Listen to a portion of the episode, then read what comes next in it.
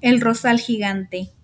Un rosal crecía mucho, pero no tenía flor, y miraba con envidia las rosas de alrededor. Cada día era más alto, más crecía cada día, pero sus ramas sin flores siempre lucían vacías. Algunos lo criticaban. Es un rosal gigantón en el que crecen espinas y no da ni una sola flor.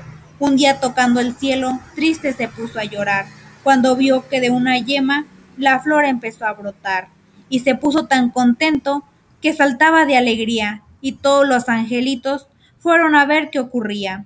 Era la flor más hermosa que hubieran imaginado, por eso desde la tierra en el cielo la admiraron.